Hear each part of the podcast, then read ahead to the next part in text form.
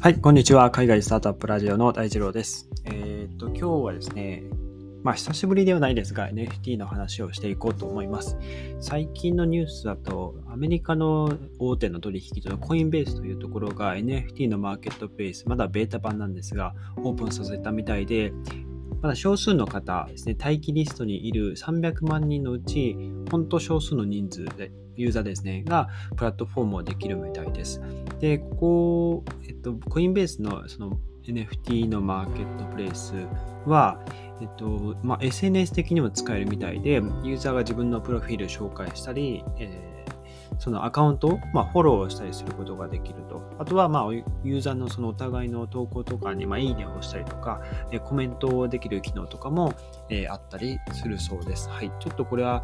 まだベータ版っていうことなので、正式なリリース、リリースがいつになるかっていうのは、ちょっとわからないんですけど、えー待ってみたいと思います。はい。で、このコインベースは、えっと、全身的分散化、全身的であってるような、えープログレッシブディセントラリゼーションという呼ぶプランを持っているようで、最初のは、一定の機能は、えー中央集権的にそのコインベースが管理するんだけども、最終的にはもうブロックチェーン上に任せて、えーまあ、分散化が分散型、えー中央がいないような、えー運営方法を取っていきますよという話があって、一つが、えーユーザーのコメントですね。最初はあのコインベースのサーバーにいろんなユーザーのコメントが保存されるんだけども、最終的にはブロックチェーン上に、え移行されると。で、もう一個が、えーユーザーのフォロワーグラフっていうものがあるそうで、そのプラットフォームを超えた、えー互換性ですね、まあ、Twitter とか Instagram とか、そういったものですね、の、その、フォロー、フォローしてないとか、そういったものの、え履歴っていうのがブロックチェーン上に刻まれていくっていう、えことになってきますね。えまあ、ちょっとこれまだ想像の域に出ないんですけど、例えば他の SNS 同士、まあ、Twitter とか Facebook 使ってると、例えばどちらか片方、例えば Twitter 使うときに Facebook でログインしますかとか、Apple の ID でログインしますかとか、いわゆるその、えっと、それぞれの API ですね、使って、えーその Twitter の自分の登録情報を持ってきて、その Facebook の情報でログインしますよ、Twitter のアカウント情報でログインしますよっていうことが、えできたりして、それぞれのフェイスあのアカウントで同じ同一人物ですよっていうのも、えまあ、そのデータですね、突合して、ログインして、ソーシャル活動ができるっていう風なものなのかなと、そういうことが、まあ、ブロックチェーン上でできるように、まあ、管理されていくようになっていくんじゃないかなと思います。はい。そんな感じです。で、今日はあの音楽系の話なんですけど、えー DJ 兼スタートアップ創業者のブラウっていう方がいらっしゃるんですけど、えーミュージシャンの収益化を目指すロイヤルっていうものを、えー立ち上げてるんですけども、以前も紹介したと思うんですけども、ちょっとね、えーテッククランチの方でまた上がってきたので、えーもう一回紹介しようかなと思います。で、この音楽系の NFT ですね、ブロックチェーン、NFT にするのに向いてるのか向いてないのかっていうのがですね、僕もまだいまいちわかんなくて、先日ですね、あの、も元グミ、あ、元ですよね。グミの国光さんのあの Web3 と、えーベタバースの本を読んでみたんですけど、うんまあ、あの、すごいわかりやすく、わかりやすくまとまっていらっし、まとまっていて、すごい、あの、初心者の方というか、全然もう何も知識がゼロのところから読むと、すごい勉強になるかなと思います。はい。で、これ読んでて、少し思ったのが、あの、何でもかんでも NFT にしていいわけじゃないよっていうところがあって、ここすごく勉強になったなと思ってて、その、ブロックチェーンって、あのまあ、NFT って要はデータをチェックすると、そのブロックチェーンによってその所有権が、えー誰々ですよって、その本物がわかるっていうものですよね。コピーされるんだけども、本物はえ僕が持ってますよとか、まあ、そういったものがわかる、まあ、所有権の証明ですよね。これができるっていうのがすごくいいですけど、その音楽とかって、まあ、どっちかというとミュージシャンの方たちってみんなに、いろんな人に、多くの人に聞いてほしいものじゃないですか。で、ここを100個だけ音源作って売るっていうのは、なんかそれは意味ないというか、ナンセンスかなって、まあ、その、国光さんもおっしゃっていて、で、まあ、かつですね、その、イーサリアムを使うアプリ上で何かそういう、コンテンツを作っていくっていうのだと、えー、まあ、スケーラビリティの問題があるので、まだ解決しないですけど、え要は、いっぱいその1秒間、1分間にトランザクションが走らないって形ですね。もう取引が混雑してしまって、え自分の取引、何かその、え NFT を買うってなった時に、あとはまあ送金するとか、まあ、NFT を別のそのウォレットに送るとかになると、その取引がいろんな世界中の人たちがいっぺんにその作業してしまうと、えー、まあ、混雑してしまって、送るのにもお金がめちゃくちゃかかったりするっていう、まあ、問題がありますね。で、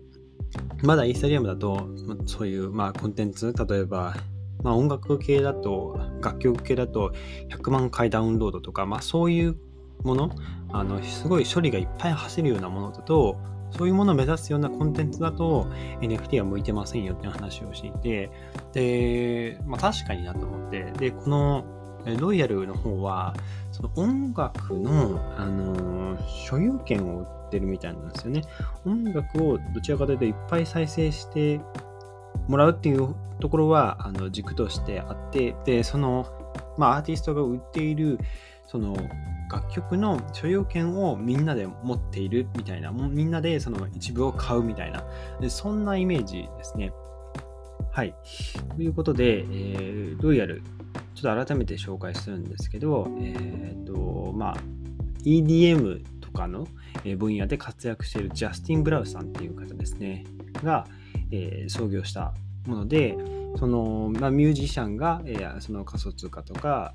あまあ、いわゆる暗号資産ですね、使って作品を収益化する方法を、えー、まあ、模索をしていて、プラットフォーム自体はまだ立ち上がってないみたいなんですよね、ホームページ見ると。で、えー、NFT を使ってユーザーがそのマーケットプレイス通じて楽曲のシェア、シェアを購入するらしいんですよね。はい。で、その楽曲が人気集めると、えー、ロイヤリティを得ることができると。まあ、これが、まあ、トークンか何かになって、えー、その、ね、ユーザーに還元されるのかどうかっていうところが、まだいまいち明かされてないっていうような感じですね。で、去年の11月にアンドリーセン・ホロイツから、えー、ここの暗号投資部門から5500万ドルのシリーズ A のラウンドを、え、調達しているということで、かなり、え、注目はされているようです。で、そのロイヤルで、え販売されるあの NFT は、一つはその著作権の価値ですね。で、二つ目が、えー、お気に入りのアーティストにその関連する、その何かリアリティの高いものを、えー、提供する、そのまあ感情的な部分ですね。この2つを、えー、ユーザーに提供していくんだということを、えー、ブラウさんはおっしゃってるという感じです。で、まあ、今現状、そのストリーミングによる収入、音楽のストリーミングによる収入は、えー、全ての収入の84%、約84%を占めている。そうでで、その中でもアーティストさんが受け取る収入が少ないのは、いわゆるそのレコード会社とか、まあ、そういう中間業者が利益を得ているから、えー、ストリーミング自体が儲からないわけではなく、えー、そのまあマージンがやっぱり取られているから、アーティストはなかなかまだ儲かってないんだっていう、まあ、実態があるみたいです。はい。まあ、こういう話はどこでも一緒だと思いますけどね、中間業者がいて、そこがマージンを取っているっていうのは、まあ、いわゆる代理店みたいな、えー、中間業者ですね。まあ、そこはもうブロックチェーン、まあ、Web3 の中では、えー、淘汰されていくというか、あのどんどんどんどんこう、ピアツーピア、あのユーザー同士が直接やり取りできるようになっていくっていう、えー、とこなので、そういう、ね、中間業者はどんどん排除されていって、よりその効率的というか、あとは直接的なやり取りっていうのが、えできていくようになると。ただ、ま、ここに、まあ、新たな問題もできてくるかなと、まあ、そのユーザー同士での、その、ね、仲介業者がいるから、その、そういうこととか揉め事とかを、えー、解決してくれるっていうことは、代行してくれると思うんですよね。あのその中間業者に言えば、その取り持ってくれると。ただ、これがユーザー同士になると、まあ、それぞれのユーザー同士では、まあ、解決しなきゃいけない。えー、和解しなければいけないとか、まあ、そういう問題が新たに発生してくるんじゃないかなと思うんですよね。はい。まあ、そんな感じでですね、まあ、冒頭の話から、まあ、何でも NFT にしていいわけではないけども、えー、このまあ、特に音楽系、楽曲とかは、え、NFT にしちゃいけないということで、オープンシーとかでもいくつか見るんですけど、あれを、そうですよね、音楽のオリジナルを自分で持っていて、その、NFT になってるものって、その、特徴として、それ一つ、唯一っていうその特徴があるので、すごい価値を持つだと思うんですよね。例えば、あの、 BAYC とかであのお猿さんの絵だって1万体だよな。1万体あるけども、その、それを、その、その、なんて言うんでしょう。絵、えー、その組み合わせの絵を持ってるのは1個しかないっていう、その1個だけっていうのが価値を増しているはずなので、まあ、ここのその音楽とかだと何回も再生されるとか、まあ、そういったものにはあんまり向いてないんじゃないかなっていう、えー、まあ、ちょっと本から得た知識もありますけど、はい。えー、そんな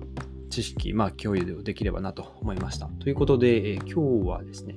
えー、DJ 兼スタートアップ創業者のブラウさんですね、えー、ミュージシャンが収益化を目指すロイヤルをまず立ち上げたというテーマでお話ししてみました。今日のエピソードが役に立ったらいいなと思ったら、ぜひフォローをよろしくお願いします。それでは皆さん、素敵な一日をお過ごしください。また明日お会いしましょう。